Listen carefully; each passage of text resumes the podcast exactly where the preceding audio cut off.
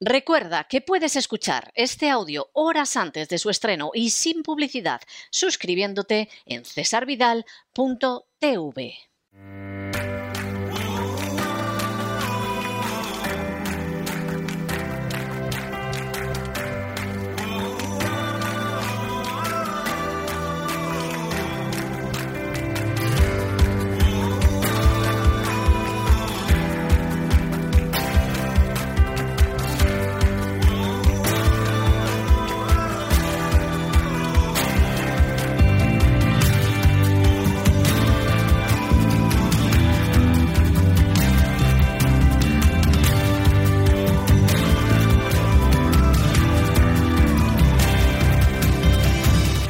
Sana con Elena Kalinnikova.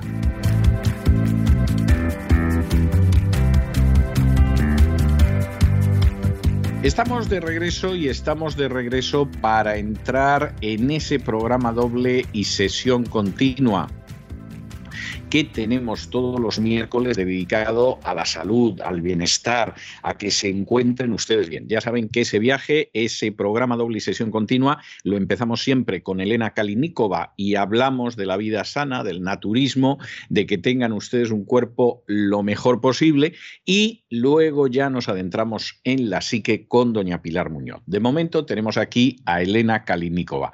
Elena, yo ya me sospecho de qué hablaremos hoy, porque nos quedamos el otro día con la miel en los labios. Muy buenas noches. Muy buenas noches, César. Pues creo que estás en lo cierto. Hoy vamos a hablar de la sesandra, por fin. La sesandra es una planta originaria de las regiones tropicales y templadas de este de Asia. En particular, está muy extendido en Corea, en norte de China y también en Rusia. Es un trepador con un tallo leñoso que crece hasta los 9 metros de altura.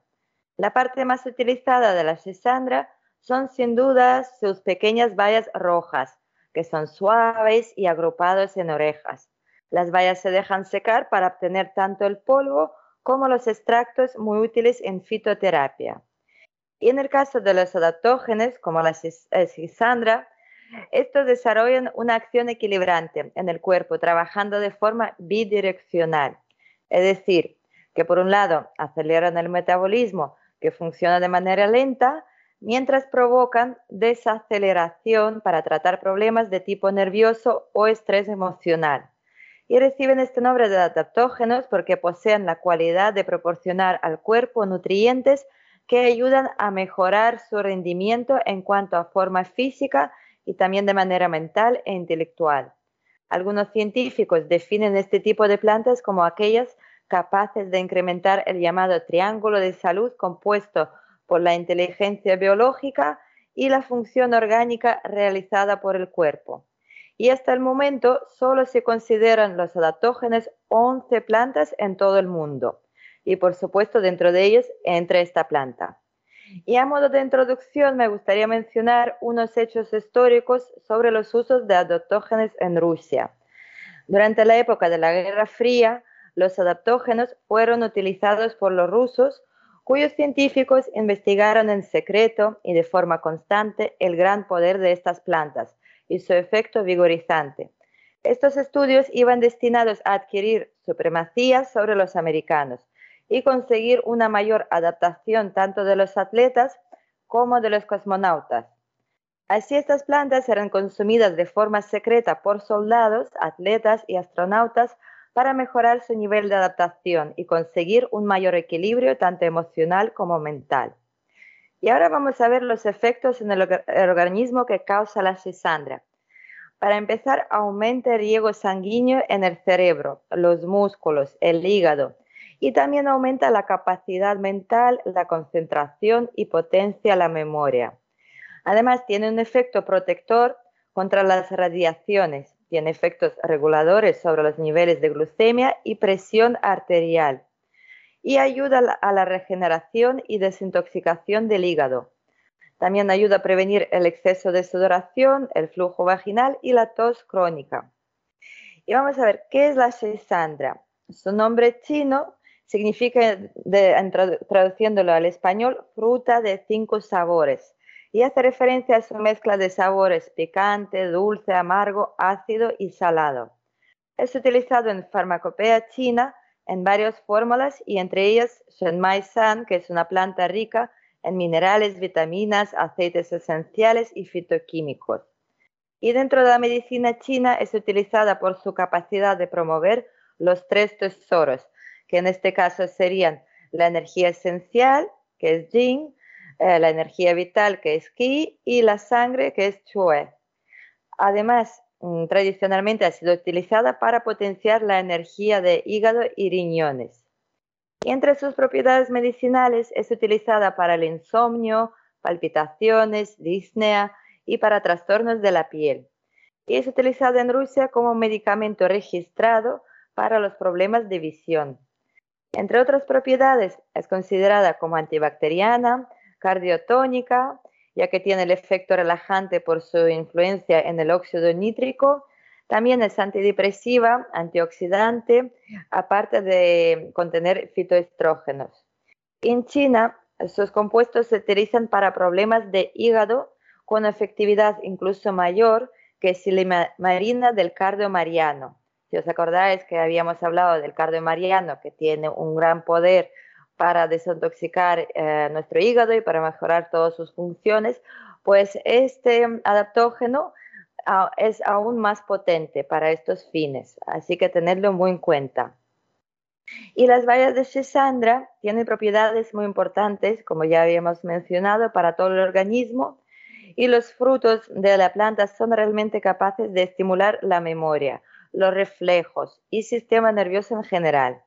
La sesandra también posee la capacidad de ayudar a curar estados depresivos, es decir, lo podemos utilizar siempre con el consentimiento del médico eh, como una ayuda para que la recuperación sea más rápida o como eh, la prevención.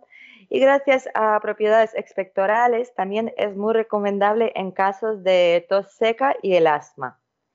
La Sesandra también es capaz de proteger el corazón, el aparato cardiocirculatorio y también tiene efecto hepatoprotector debido a la gran cantidad de antioxidantes que posee. Y en general, las bayas logran ayudar a prevenir infecciones y mantener el cuerpo sano. Y vamos a ver un poquito la composición química. La sesandra se compone principalmente de componentes de la familia de los lignanos, entre los más importantes se encuentran Sesandrol A y B, Sesandrine A y B, Sesanderdin A y B y Gomicin N. Y aparte de los lignanos, está compuesto por beta-citosterol, sesandrin, gomicin, ácido cítrico, también ácido málico, tartárico, monosacáridos, resinas, esteroles, aceites esenciales, beta-caroteno y vitaminas A, E y C y entre otras propiedades es considerada como antibacteriana, cardiotónica y también sabemos que la, en China, como ya hemos dicho, es una planta que se utiliza desde, tiempo, desde hace muchísimo tiempo y todos eh, coinciden en lo mismo, que la verdad que tiene una eficacia muy alta y por lo tanto se sigue utilizando hasta hoy en día. ¿Y cuál es em, el poder de la escisandra también? Tiene un gran poder energizante, por lo que destaca. Y según la medicina china, la escisandra puede aumentar naturalmente la energía eh, por todo el cuerpo y también actuar como potente tónico sexual para el hombre. A menudo se ha utilizado como tónico astringente para los pulmones y los riñones y también se ha utilizado para comprobar la incontinencia urinaria. La sesandra produce una mejor adaptación del hígado ante procesos nerviosos, con lo que se consigue que éste trabaje mucho mejor. Así que por hoy eh, ya hemos terminado con la sesandra. Yo ya sé quién va a ser el conejito de Indias esta vez para esta planta, lo tengo muy bien pensado. Así que dentro de un par de semanitas me gustaría también compartir con vosotros los resultados de este pequeño experimento.